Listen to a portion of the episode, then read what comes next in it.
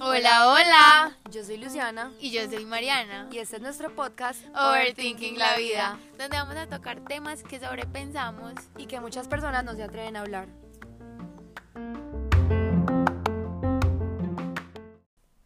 Bueno, hello, ¿cómo están? Esperemos que estén súper bien. Hoy venimos con otro episodio de Overthinking la vida y ultra emocionadas como siempre, pero en esta ocasión por algo muy especial.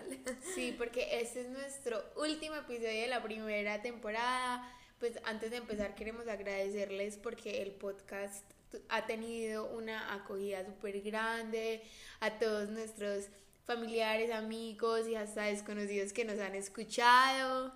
Sí, pues es como lo que dice Mari, como darle las gracias y en serio, como por esta oportunidad, incluso me parece bacano tocar el tema porque precisamente vamos a hablar de eso, como de los miedos. El tema de hoy son los miedos y lo salgo, pues lo pongo como a la luz ya tan rápido porque me parece que al principio, obviamente, como a todo el mundo, a nosotros también nos costó y nos dio miedo lanzar este podcast. Nos dio demasiado miedo. O sea, yo me acuerdo el día que lo lanzamos, fue como, no, ¿Quién pues, lo va a escuchar? Y no solo eso, lo peor, ¿qué van a decir? Nos van a decir que somos unas raras, unas frikis. Pues sí, o sea, obviamente uno como ser humano se le pasan 20 mil pues cosas por la cabeza, pero la verdad como que todo vale la pena. Pues me parece como que es demasiado valioso. y como que de, pues como que dejamos fluir las cosas de manera tan bonita que todo se fue dando, o sea, como que y muchas cosas fueron sin pensar la verdad, porque por ejemplo compramos el micrófono a la la, o sea, como que Literal, sin pensar de un día para otro, o sea, ese mismo día dijimos como sacamos un podcast, listo, mira el micrófono, lo compramos Ya. ya. Pues porque también decíamos como, bueno, ¿qué tenemos para perder? O sea, Sí, pues estamos en la juventud. Yo creo que lo más difícil, y justo hoy estamos haciendo un trabajo de eso, fue el nombre del podcast. Total. Y el logo, ¿te acuerdas del primer logo? Horrible. era horrible, Era o sea, la diferencia. Pues sí, Sí. uno como que va aprendiendo, Sí. pero todo se ha vuelto como muy bonito y como dice Mari, como que todo se ha alineado de una manera muy buena. Bueno, entonces como les decía ahorita, el, pues como la temática de hoy va a ser el miedo, pues como el miedo en todos sus aspectos, nosotros como seres humanos, desde la psicología, la antropología, pues como desde cómo nosotros percibimos el miedo. Entonces queríamos empezar como diciéndoles más o menos como qué era el miedo, y es que el miedo es un sentimiento como de desconfianza que te impulsa a creer como que va a suceder, pues que va a pasar algo negativo. Entonces el miedo es como ese sentimiento que tú literalmente sientes en momentos en los que estás expuesto, ya sea para algo positivo o negativo, pero algo que te saca como de tu zona de confort, o sea, como que algo que le tienes que temer. Exacto, pues de hecho estábamos como ahorita en nuestra investigación, estábamos viendo por qué surge el miedo, o sea, de dónde viene ese sentimiento que a veces puede ser tan horrible. Y es que el miedo surge para uno adaptarse. Entonces, cuando uno llega a un entorno diferente, como decía Lucy, como que lo saca uno de la zona de confort, este construye como un mecanismo de supervivencia para defenderse. Por ejemplo, eh, una situación para que entiendan un poquito más es que los hombres antes, cuando salían a cazar, eh, por ejemplo, veían un oso, entonces obvio, el, pues como que el cerebro y, y como todo lo científico que hay dentro de uno se activaba para ver uno cómo iba a defenderse de esa situación, uno cómo iba a reaccionar en pro de su supervivencia. Entonces esto nos ayuda como muchas veces a reaccionar de ante diferentes situaciones y pues, pues pueden ser reacciones rápidas, lentas, por ejemplo cuando hay gente que la atracan, que a veces la Se gente queda en shock. se queda en shock o reacciona súper rápido, llora o le grita al señor, pues así uno reacciona con miedo. Total, entonces como con eso que decía Mari, pues como una mini conclusión, es como que el miedo es una emoción que cumple como un papel fundamental y es eso, la supervivencia. Entonces como que la verdadera pregunta es como qué pasaríamos, pues qué pasaría en nuestras vidas si nosotros no tuviéramos el miedo. Y algo que leíamos ahorita, literalmente la respuesta era como moriríamos. O sea, sin miedo moriríamos. Esa es la respuesta como punto final. Porque el miedo, precisamente como hablábamos, es eso que nos impulsa a veces como a frenar también y a saber cuándo salir de momentos que nos exponen a uno como ser humano, ya sea como eh, puso Mari el ejemplo de que nos está atacando un oso pues en la época prehistórica o, o no sé, que te vas a montar a un avión y yo no sé cuál, pues no sé, son como un montón de situaciones, pero sí es como muy valioso destacar que pues literalmente el miedo es como un instinto de supervivencia que tiene el ser humano como intrínseco pues como en su vida. Obvio, pues eh, hoy nos vamos a centrar como más que todo en esos miedos, porque también sabemos que hay otros miedos, por ejemplo, el miedo a la oscuridad, el miedo al fuego, pues como las fobias, y eso es como otro tema que creo que sería otro episodio, porque pues tiene mucho que, que excavar. Sí, como que eso influye, pues uno no se da cuenta, pero las fobias como que afectan mucho al ser humano. Sí, como que también hacen las decisiones de vida. Por ejemplo, el miedo a las alturas, o el miedo, como tú dices, a la oscuridad.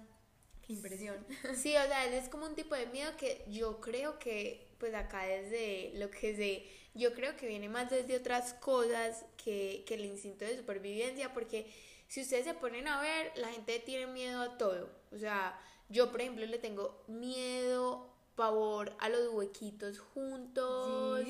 Eh, Lucy le tiene miedo al mar. La tripofobia, ya habíamos hablado de eso, ¿no? O era conversación. No, eran conversaciones con amigos. Sí, otra de, mi, de mis confusiones, perdón. Sí, como ya uno no sabe distinguir si, si, lo hablamos en el podcast o si lo hablamos en la vida real.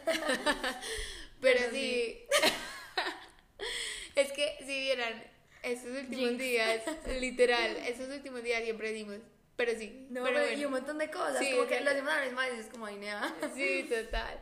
Bueno, y algo también como muy valioso como de destacar es como que el miedo es como la emoción humana más popular en los últimos tiempos. O sea, últimamente es como, como sí, o sea, la emoción que más prima en todos los seres humanos y que más está como dando a conocer, por, por así decirlo, entre comillas. Y pues aún más como con las redes sociales. Y leíamos algo muy interesante que era como que la gente hoy en día como que pues nosotros mismos compartimos frases y videos pues como sobre el miedo y cómo nos decimos como constantemente que no debemos tener miedo y literalmente como que apostamos a una vida completamente sin miedo, pero lo que les decía ahorita, entonces, ¿qué pasaría si no tuviéramos esos miedos? Como que lo volvemos y lo tocamos como del podcast anterior y es que en las redes sociales uno monta como la vida perfecta, entonces uno no puede tener miedos, uno no puede tener inseguridades, pues muchas veces así teníamos como categorizado redes sociales. Últimamente sí se ha dado más como la vida real. La vida real, sí. Entonces eso es muy valioso, pero sí, o sea, es demasiado normal uno tener sustos, pues uno tener miedos, uno tener, no sé, sí, el miedo a salir adelante, el miedo a, no sé, a tomar un paso muy grande en tu vida. Yo creo que el miedo es necesario, o sea, como lo estábamos leyendo ahorita y todo, el miedo es necesario para uno pensar desde una parte más racional, porque si bien es bueno pensar desde lo emocional, desde seguir tu impulso, tu instinto, eso es súper bueno, o sea, no me malinterpreten, pero el miedo es necesario porque nos da esa parte como de la razón, como de, en serio, think through this situation. Yo y mi Spanglish. Literal. Pero sí, es como algo así, o sea, como que eso nos va a dejar pensar de lo, pues, en lo racional. Y me parece demasiado importante. Sí, total. Y en estos días, por ejemplo, hablábamos nosotras como, es que es lo que decía María, o sea, un miedo puede ser como desde lo más pequeño hasta una fobia, hasta el miedo a hacer algo. Y nosotras incluso encontramos que te, pues por eso quisimos tocar este tema como en el podcast, porque nos encontramos en una situación en la que estábamos como compartiendo precisamente esos miedos. Por ejemplo, el tuyo. Sí, pues y lo que estábamos, o sea, ya les voy a decir, pero lo que estábamos diciendo era como que a veces esos miedos los lo pueden estancar a uno, como que uno a veces se queda tanto en su zona de confort que, por ejemplo, a uno lo puede parar de crecer su negocio, su carrera profesional, hasta su vida amorosa, o sea, el miedo a hablarle a una persona, ay no, no pues todo eso lo puede parar de, un crecimiento personal muy importante. Entonces yo le ponía, pues eh, estábamos haciendo una cosa y yo le decía a Lucy, pues es que te voy a ser sincera, a mí me da mucho miedo mandar la hoja de vida a cualquier parte. O sea, porque literal todos estos días he visto ofertas de trabajo para gente junior, pues como estudiante, con las capacidades que yo tengo, y yo le digo, Lucy, me da mucho miedo mandar la hoja de vida. Y es ni siquiera de pasar, es como de, pues voy a ser súper mala o, o me van a echar al primer día, pues como que no sea suficiente. Entonces ahí también Lucy me decía un miedo que ella tenía. Sí, por ejemplo, para mí un miedo muy grande en este momento, pues yo creo que Mari también como que me lo ha hecho notar, como, pues deja la bobada, o sea, de verdad hazlo. Y es como, crecer en mi negocio.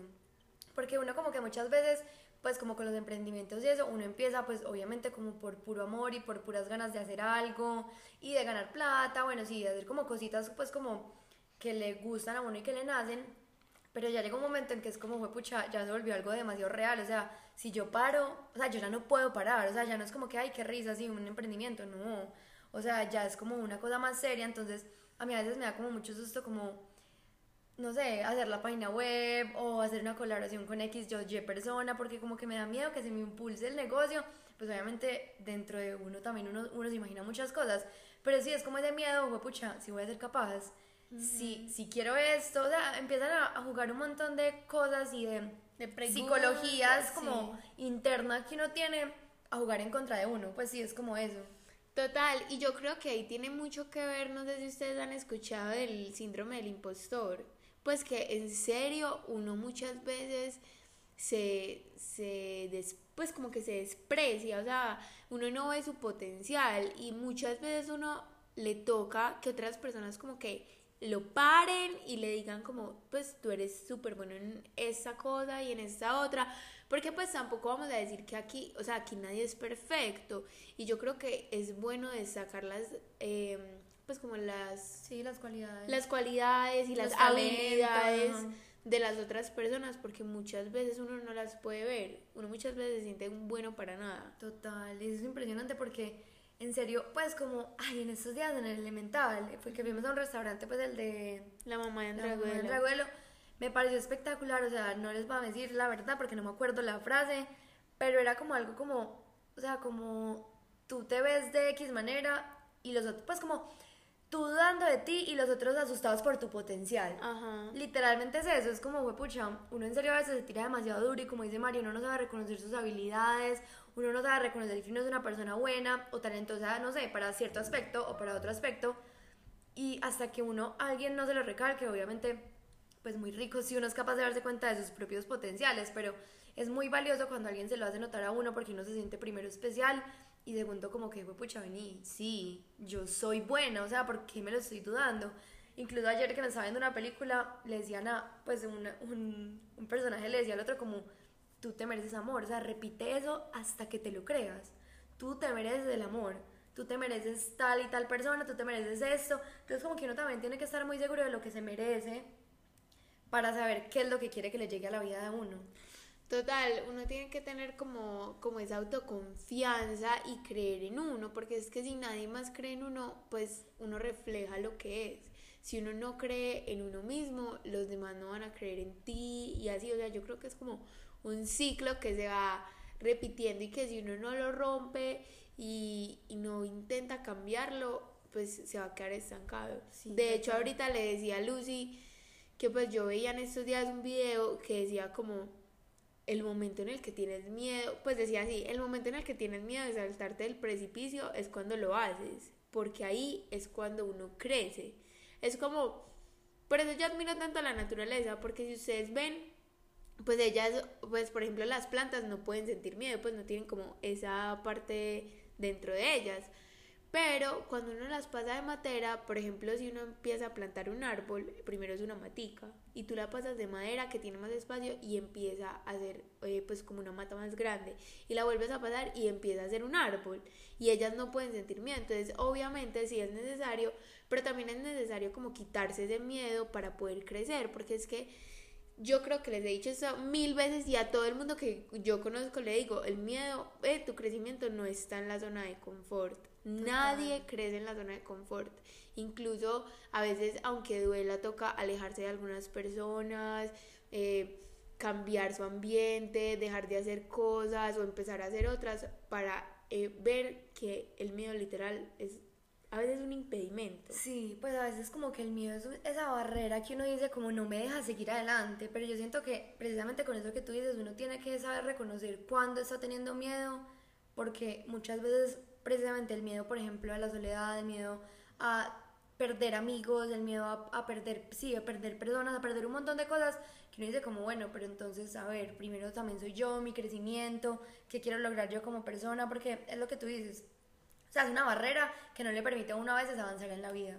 Y uno a veces se la puede saltar, pero más adelante puede volver a aparecer. Entonces es como saber identificar eso y uno tener como la certeza y como la, la habilidad precisamente de saber manejar esos miedos y también saber superarlos, porque yo creo que hay miedos que se pueden manejar y hay otros que en serio como que se superan, o sea, ya pasé esto, hice esto, o sea, como que sí, lo veo como de esa manera. Sí, y yo creo que uno no tiene nada que perder, o sea, por ejemplo, pues no sé, volviendo a mi caso, si yo mando una hoja de vida, yo en ese momento no tengo nada que perder porque pues gracias a Dios yo no tengo que mantener una casa, no tengo que pagar servicios, entonces pues es lo mismo, o sea, si tú haces tu inversión en, no sé, en la página web, bueno, obviamente uno pierde una plata. Sí, pero estamos hablando de plata, o sea, es algo económico que puede volver Se puede recuperar y, y, yo creo que todo eso vuelve en aprendizaje, o sea, eh, cuando uno supera esos miedos, uno puede aprender demasiado.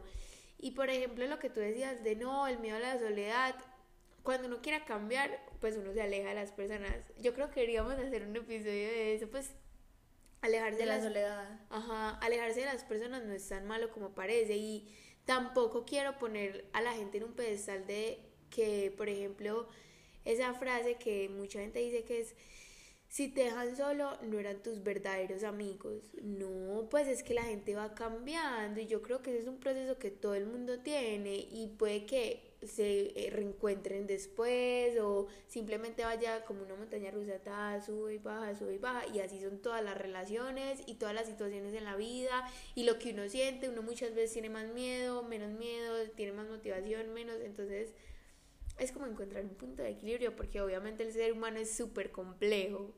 Sí, total, sí. Es como darse cuenta que muchas veces las limitaciones están en la cabeza de uno, más allá, pues como uno a veces no las ve, pero sí las siente. Entonces como que lo que les decía, saber identificarlas y saber cómo traspasar esas barreras para uno poder crecer, evolucionar. Y por lo que dice Mari, por ejemplo, como de que uno a veces tiene que dejar personas atrás, no por el hecho de que uno no las quiera, sino por el hecho de que esas personas también van en su propio rumbo. O sea, yo soy fiel creyente como que cada persona va construyendo como su vida, obviamente como en comunidad y algunas cosas en conjunto, pero también es como la florecita que crece sola.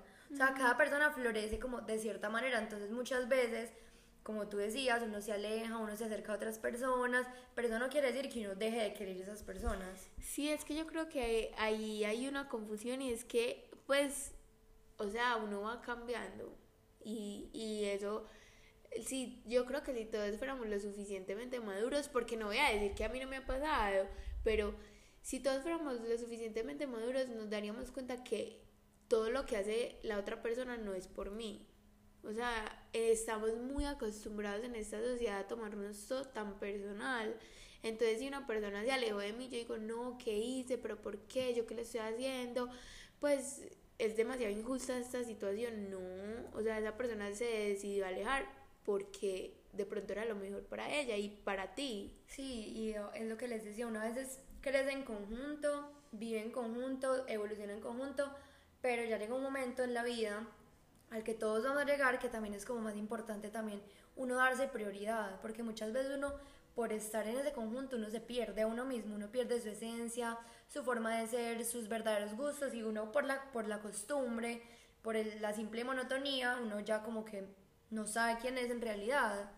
Sí, yo creo que, por ejemplo, estos dos últimos capítulos que hemos hecho se conectan mucho, pues y también con el que hicimos con Pedro, se conectan bastante porque muchas veces uno por, por el miedo de ser su versión más auténtica, en serio se pierde y se pierde fuerte, o sea, empieza a hacer cosas horribles, pues ni siquiera voy a mencionar cosas porque esta no es la vibe del podcast, pero en serio como que dejar de ser su versión más auténtica puede llevar como a consecuencias no sé, como tristes, deplorables, pues no sé cómo decirlo. Pues sí, también como momentos en la vida de uno que se vuelven como, ay, ¿cómo se dice? Como, sí, como que uno cae, que uno cae como al vacío y uno se queda como en, en, un pozo. Pues en esos días precisamente que me estaba viendo una serie, no sé si te acuerdas de ese capítulo. Sí, sí me acuerdo. Que, que cada persona tiene como alguien en el pozo. Mm. Entonces como que uno no se puede quedar en ese pozo, pues y todo el capítulo como que gira en torno a eso, como que cada uno tiene a una persona en el pozo. Y al final hacen como una analogía muy bonita y es como que tú no tienes a alguien en el pozo, tú estás en el pozo, o sea, tú eres el que tienes que salir y romper ese, pues ese miedo, porque es que es como, lo que tú me has dicho mucho, uno por ejemplo a veces lo que critica en otras personas es lo que se ve en uno o las inseguridades que tiene en uno. Entonces es muy fuerte ver eso, pues como que saber identificar eso como fue, pucha, si yo estoy criticando a esa persona por eso, entonces ¿será que yo estoy sintiéndome así? Entonces saber identificar como ese momento en el que, Dios mío, o sea, soy yo. O sea, no es la otra persona, o sea, no, no, no son nosotros. A veces uno tiene que mirar más profundo, más adentro y no buscar afuera un culpable, porque yo siempre quiero, siento que uno siempre busca a alguien para echarle la culpa. Total. O sea, me estoy sintiendo porque alguien me hizo esto, pues me estoy sintiendo mal porque X persona me hizo esto, por X situación, pero muchas veces como, ok, ok, pero para y mira qué está pasando dentro de ti. Sí, total, o sea, incluso también, pues lo que tú dices, es como el miedo es una oportunidad para ver, por ejemplo, si tú no estás lanzando tu emprendimiento porque dices, ay no, ¿será que me van a criticar? Puede que ese sea un vacío que tú tengas o que tú... Ay, ¿será que no voy a vender? Pues... Ajá, o, sea, o de pronto sería algo que tú harías. O sea, si de pronto tú dices, ¿será que no voy a vender? Entonces yo no apoyaría a mis amigos. O ¿será que me van a criticar? Entonces yo criticaría un emprendimiento.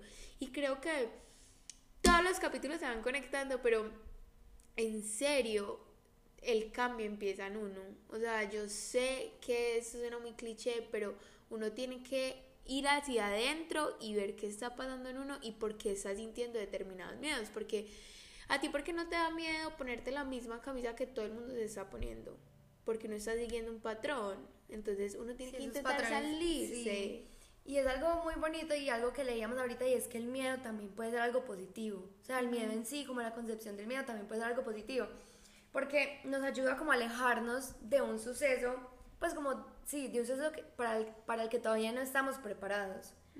Entonces es como eso, que uno también lo tiene que tomar a veces de una manera positiva, porque es como la palabra favorita mía, arma de doble filo, que uno muchas veces sí tiene que saber parar, pero muchas veces uno también tiene que saber seguir y no dejarse de tener, otra vez, repito, por la misma barrera de esos miedos que le generan a uno. Entonces una muchas, pues es eso, es saber parar y saber seguir, porque pues así es la vida y en la vida vamos a superar unos miedos y van a nacer otros, eh, vamos a alejar personas y van a llegar otras, y es como un patrón que también se sigue repitiendo, pero uno también sale de él y como que ahí es donde uno encuentra su verdadera como esencia, su verdadera evolución, o también muchas veces sentarse como a pensar, ¿yo a qué le tengo miedo? Porque el miedo también es algo muy que uno tiene muy intrínseco, muy interiorizado, que uno lo tiene ya, que está ahí ya. Pero como que también a veces uno nunca, pues yo creo que yo nunca me he sentado, me he puesto en la tarea de decir como, ¿a qué le tengo miedo en mi vida?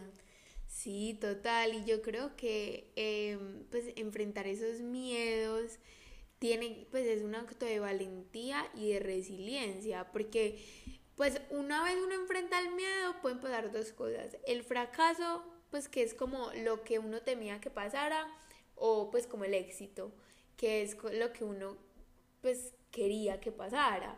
Entonces yo digo que uno tiene que ser muy valiente, pero también muy resiliente en caso de que no pase lo que uno esperaba, porque pues también hay que ser realistas, no siempre la vida pues como que nos premia eh, ni nada, o sea, yo creo que nos da lecciones que uno no ve en el momento como en ese momento, o sea, por ejemplo, a mí, por ejemplo, por eso me parece muy bonita la serie How I Met Your Mother, porque a él le pasan tantas cosas y le siguen pasando y él no se da cuenta por qué, pero al final como que su vida termina con un buen desenlace. Entonces es como que que la vida tiene preparada tantas cosas para uno y uno no ha vivido ni, la mitad. Sí, ni la mitad. Sí, total. Y algo que me parece muy charro, como mirando el miedo desde otra parte, y es que nosotros en la vida, y ya le vamos a hablar en otro, podcast, uno nace sin miedos. Los miedos como que se le van adhiriendo a uno por su entorno y por todo eso.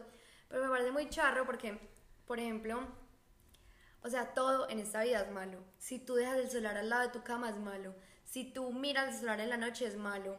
Si tú sales a caminar a cierta hora es malo por el sol, la radiación. O sea, como que es muy charro porque me acuerdo mucho de mi papá con esto y él se cree todo lo que le leen. Es como, si uno deja el celular conectado en la noche se va a estallar. Imagínate que a un man en China se le estalló el celular. Entonces yo era como, O como tomar demasiada Coca-Cola da cáncer y todo da cáncer, entonces, pucha, es como que, Dios mío, sí. Total, todo uno es también tiene, malo. a veces como que a uno se le llenan la cabeza de mil cosas y de, de miles de cosas que a uno le dicen, por ejemplo, de verdad mi papá se cree cuánta cosa le mandan por internet y más en esta era que todo llega a la velocidad de la luz, entonces es muy charro y uno también tiene que saber separar esos miedos y es como, ay, no, tampoco me voy a preocupar por todo en la vida porque pues entonces voy a vivir con miedo y uno como vive con miedo pues también horrible.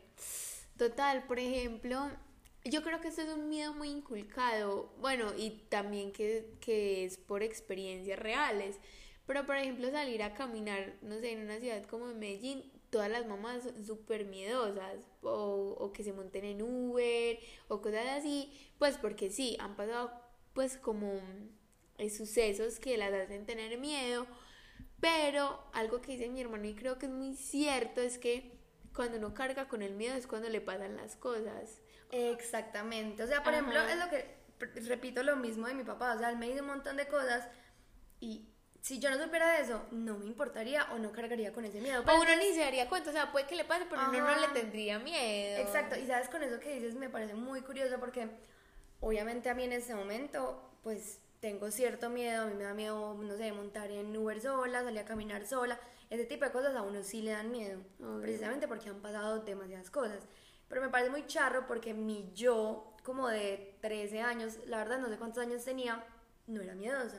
Y Yo no sabía, tampoco. o sea, obviamente claramente uno vive a veces en una burbuja y todo eso, pero me acuerdo una vez que yo estaba pues muy chiquita, yo estaba en el colegio, yo estaba caminando por la casa de mis abuelos o yo no sé dónde me dejó la buceta o dónde me quedé, el caso es que yo tenía que caminar.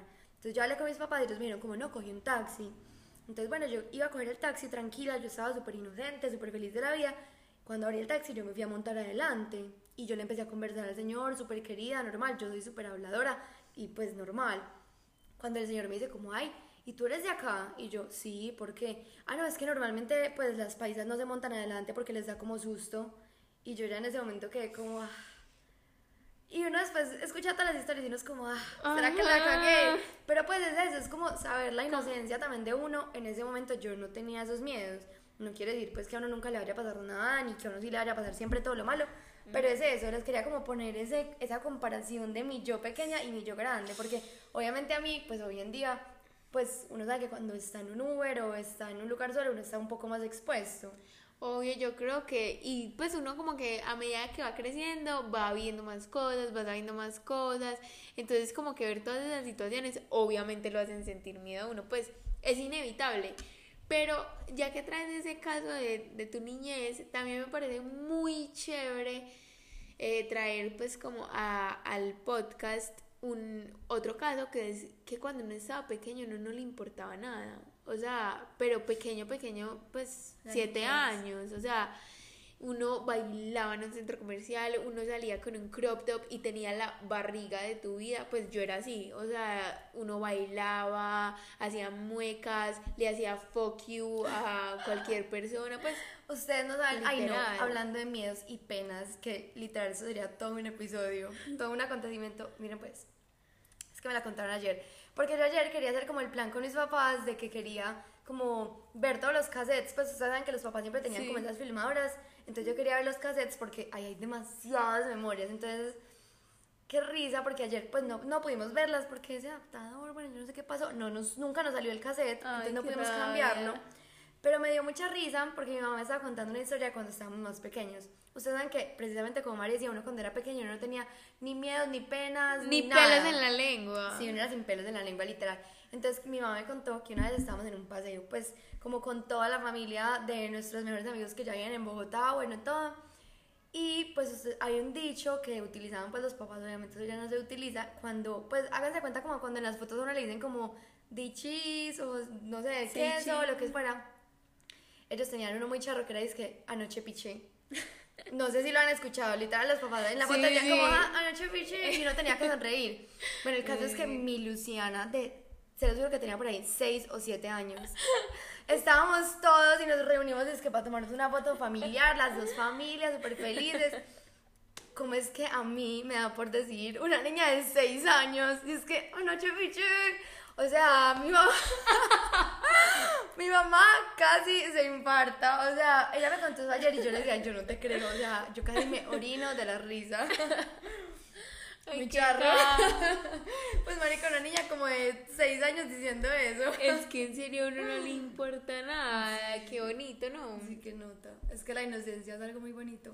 Pero me encantaría Sí. dedicar un episodio como a la niñez. Sí. Y a esa inocencia. Y a escuchar como el niño, a la niña o el niño interior que todos tenemos, pues porque eso es súper importante. Cuando uno patinaba con los tenis de, de, de rueditas. Sí, que uno alumbraban tenía, y todo. sí, que la parte de atrás tenía una, una llantica. Ay, no será todo lo que está bien en la vida. Sí. Qué bonita la niñez. Pero sí, es como eso, ver la inocencia que uno tenía, los pocos miedos que uno tenía, ya como uno fue creciendo. Obviamente esos miedos como que van cogiendo un poquito de magnitud, pero uno no puede dejar que le cojan como ventaja. Sí, y yo creo que esta generación como que va construyendo cada vez más miedos y pues, pero más miedos como de, en el sentido de que uno ya puede ser, pues como, uno tiene que ser como más falso. No, y uno está más expuesto, porque es que para nadie es una... Es una ¿Cómo se dice? Un secreto. para mí, yo mis dichos.